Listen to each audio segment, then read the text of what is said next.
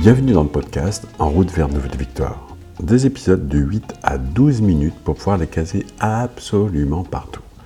Le thème de ces deux semaines, c'est la peur de l'échec. Et je vous ai préparé trois épisodes sur le sujet. On se retrouve tout de suite pour le troisième et dernier épisode que j'ai appelé Flipper ou construire.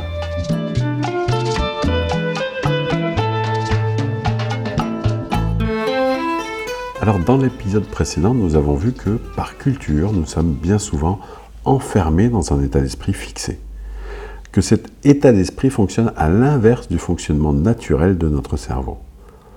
Nous avons vu que l'état d'esprit de développement permettait de développer ses apprentissages sans limite, que l'état d'esprit de développement faisait disparaître la peur de l'échec.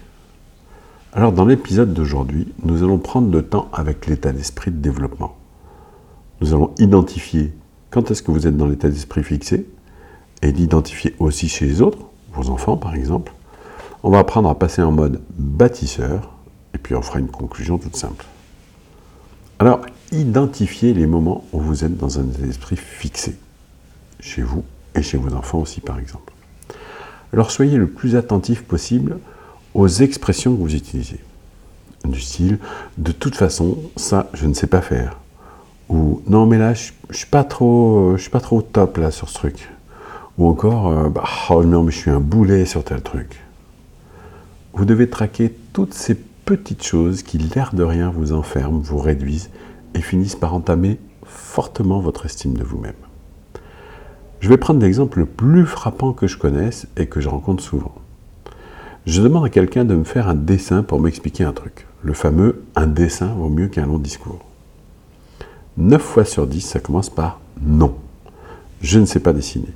Dans le meilleur des cas, c'est je te préviens, je dessine comme un pied. Mais alors, il y a un truc de dingue, un truc de fou. Jamais, je, je vous dis bien jamais, jamais personne ne m'a dit je te préviens, je n'ai jamais appris à dessiner. C'est quand même dingue. Alors le dessin fait partie de ces quelques disciplines où depuis petit, l'état d'esprit fixé se transmet de génération en génération on a voulu nous faire croire à une réalité, à une vérité du style, il y a ceux qui sont doués en dessin et ceux qui ne savent pas dessiner. Alors je vais vous montrer une autre réalité. Comment voulez-vous savoir faire quelque chose sans le faire?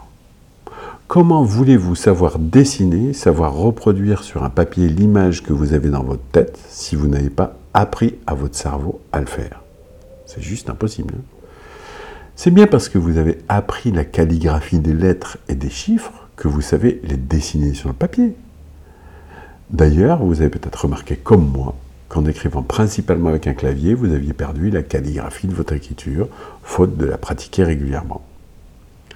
Alors, astuce numéro 1, pour pouvoir sortir de l'état d'esprit fixé, à chaque fois que vous dites je ne sais pas faire, ou vous remarquez, répétez-vous à la place je n'ai jamais appris à le faire. Je n'ai jamais appris à le faire. Essayez, je vous promets, c'est surprenant. Et vous allez même vous entendre dire aux autres, mais non, c'est juste que tu n'as pas appris à le faire. Soyez attentifs à vos enfants si vous en avez. Est-ce qu'ils viennent régulièrement vous présenter uniquement ce qu'ils ont fait de bien? Est-ce qu'ils trouvent toujours une bonne raison d'éviter de recommencer une chose pour laquelle vous avez grandement félicité? Est-ce qu'ils choisissent des groupes de niveau soit plus faibles, soit plus forts? À vous de trouver le bon équilibre pour les mettre dans un état d'esprit de développement. À titre perso, avec mes athlètes, je leur dis bien, on fête les réussites et on valorise la construction. Vous remarquerez avec joie ou surtout la joie que vous allez avoir quand vos enfants sont curieux, quand ils sont capables de recommencer dix fois une chose sur laquelle ils butent jusqu'à trouver comment faire. À ce moment, ils vont encore plus vous émerveiller.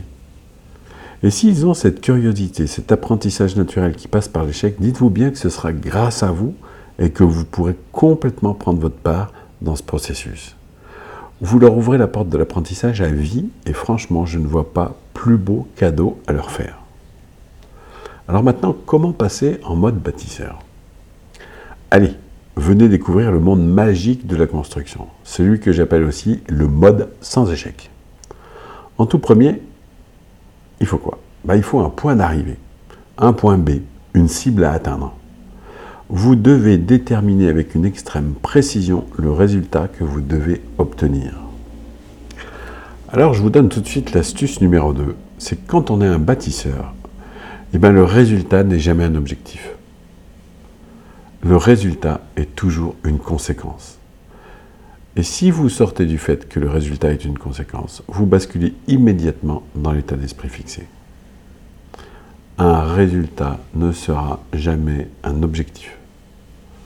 Alors maintenant que vous avez au point B, votre résultat escompté, votre conséquence, posez-vous la question suivante.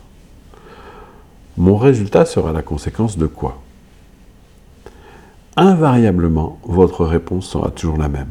Seuls les détails changeront votre résultat sera toujours la conséquence de votre action.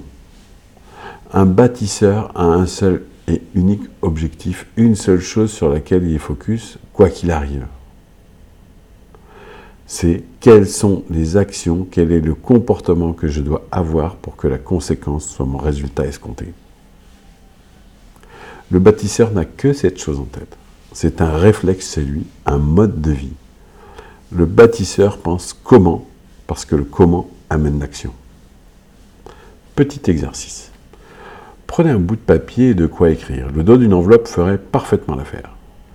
Vous allez dessiner une tête avec deux yeux, deux oreilles, un nez, une bouche et des cheveux. On va faire ça comme un croquis tout simple.